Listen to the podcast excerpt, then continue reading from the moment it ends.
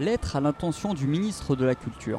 Cher ministre, je vous ai écrit en ce jour du 7 mars 2019 à 14h36 pour vous demander une seule chose, c'est d'agir. En effet, l'heure est venue, l'heure est venue d'investir dans la danse, dans les poèmes, dans le théâtre, dans le chant des oiseaux. Il est temps, cher ministre, de permettre à tous de contempler la beauté d'un coucher de soleil, la rosée du matin, ou de marcher dans l'herbe fraîche. La précarité, l'isolement, les souffrances de votre peuple ne peuvent attendre. Et ce n'est pas le mouvement des Gilets jaunes qui me contredira.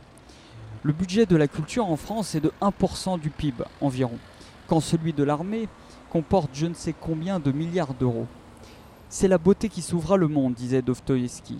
Chiche, alors, assez de centres commerciaux à gogo, de surveillance généralisée des gens à travers par exemple de l'énorme banque de données de Facebook dont on ne sait à l'heure actuelle pas vraiment euh, les, les finalités. Assez de grandes tours de bureau. Revenez donc à des choses simples, madame.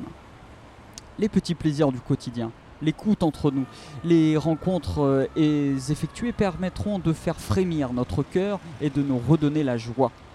L'art est partout, et à commencer par la rue. Nous sommes tous imprégnés d'une même envie du bonheur.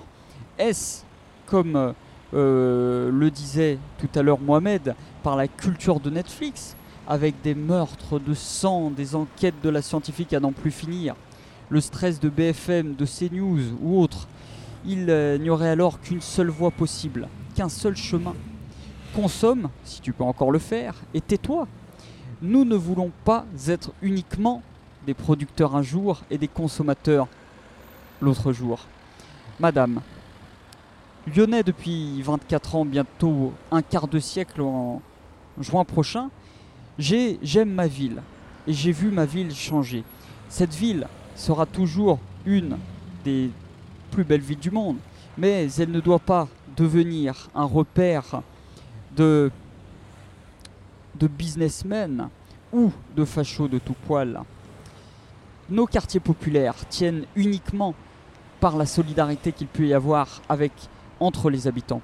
Ne sacrifiez pas l'avenir de nos enfants de cette façon-là. Il y a tant de possibilités de transformation possibles. Une société idéale Cela n'existe pas. En revanche, nous pouvons tous et toutes, à notre échelle de citoyens-citoyennes, améliorer notre quotidien et le rendre moins maussade.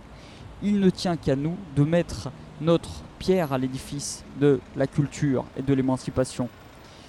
Il faut être euh, moins soumis à la pression du temps qui nous impose ses modes, ses idées et son idéal.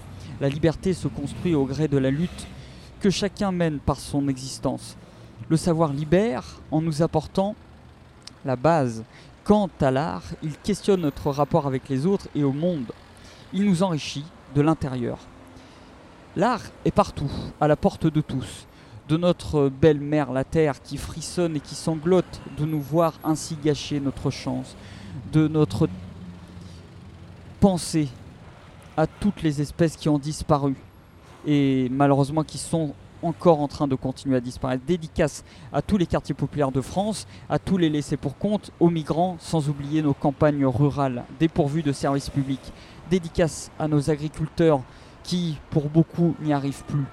Dédicace à la jante féminine en cette veille du 8 mars. Peuple de France, regarde-toi dans la glace, sois fier de toi, fier de tous tes enfants sans exception. France, ne te prosterne pas devant les manias de la finance, France, ressaisis-toi. France, ne baisse pas les bras, regarde ce paysan ou cette sage-femme qui se bat pour nourrir ses enfants. Alors, cher ministre, à celles qui euh, nous ont portés pendant neuf mois, nos mamans. Pensée fraternelle à ceux qui luttent contre les injustices. 80 milliards de fraude fiscale chaque année en France, 1000 milliards au niveau européen. La Sécu se barre, comme nos hôpitaux qui sont surchargés de demandes. Nos grands-parents, qui ont connu des temps plus anciens, parfois très rudes, hashtag 3945, hashtag euh, la crise pétrolière de 73, ou bien la crise de 29, pour les plus anciens d'entre nous. Oh Dame Nature, que tu es belle, que de tes fleurs sont belles, tes senteurs, tes campagnes, ton air frais, ta douce lueur de lune, tes rayons de soleil d'hiver nous caressant la peau.